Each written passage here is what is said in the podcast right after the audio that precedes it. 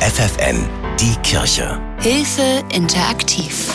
Viele kennen die Angst, in Formularen oder Anträgen etwas falsch zu machen, weil das Beamtendeutsch kompliziert ist und zusätzlich Nachweise und Bescheinigungen vorgelegt werden müssen. Sozialarbeiter Michael Schröderbusch und sein Team vom mobilen Treff der Diakonie Hannover helfen, den Überblick über den Papierkram nicht zu verlieren. Ihr Job ist es, anderen bei diesen ungeliebten Aufgaben zu helfen. Zum einen bieten wir dort an Sozialberatung, das beinhaltet Ausfüllen von Formularen, Beratungen in Ehe- und Lebensfragen und natürlich bieten wir auch Kultur- und Freizeitangebote an, damit die Leute nicht nur zu uns kommen für die Schwierigkeiten, sondern auch Schönes erleben können. Zu ihnen kommen ganz unterschiedliche Menschen, auch Handwerker und Akademiker. Es kommt tatsächlich zu uns der gesamte Querschnitt der Bevölkerung, aber hauptsächlich kommen natürlich schon Menschen, die ja persönliche soziale Probleme haben. Das äh, Arbeitslosengeld wird nicht so äh, gezahlt, wie die sich das vorstellen, oder die Sozialhilfe kommt nicht. Und an der Stelle setzen wir an. Aber solche Sachen kann man heutzutage doch eigentlich überall im Internet nachlesen, oder?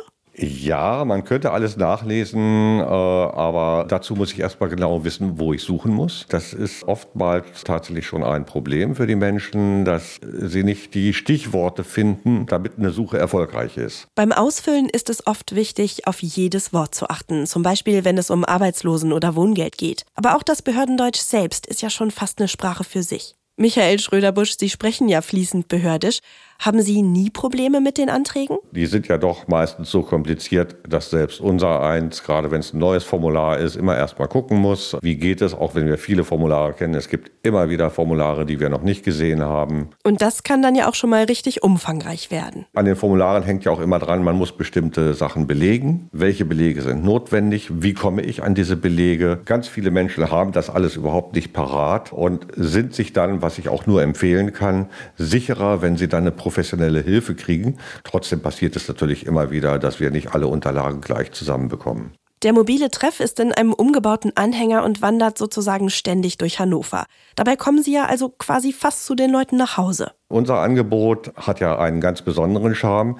Äh, es heißt nicht umsonst mobiler Treff. Wir fahren durch die Stadtteile in Hannover West, platzieren uns immer für einen Zeitraum, ich sag mal von vier bis sechs Wochen in ganz kleinen Quartieren. Das heißt also, wir werden immer kurzfristig praktisch Nachbarn. Und mit was für Problemen kommen Ihre Nachbarn dann zu Ihnen? Wir haben wirklich das ganze Spektrum von Geld, äh, Probleme mit den Nachbarn und Gesundheit, Eheprobleme. Der Wagen ist so aufgebaut, dass man sich dort auf diesem kleinen Wagen äh, trotzdem noch zurückzieht, damit man nicht von außen gesehen wird. Dass nicht irgendwie dann der andere Nachbar sagt, guck mal, der hat doch wieder Probleme, sonst geht man noch nicht zur Diakonie. Wie läuft denn überhaupt so der erste Kontakt ab? Arbeitslosengeld beantragen, Probleme in der Familie, das sind ja schon ganz schön intime Dinge, bei denen Sie den Menschen da helfen. Die Leute kommen eventuell erstmal auch zu uns zu einem ganz normalen Freizeitangebot und fragen ganz beiläufig, kann ich hier auch Hilfe bekommen? Und dann vereinbaren wir einen Termin, dass sie dann einen Tag später äh,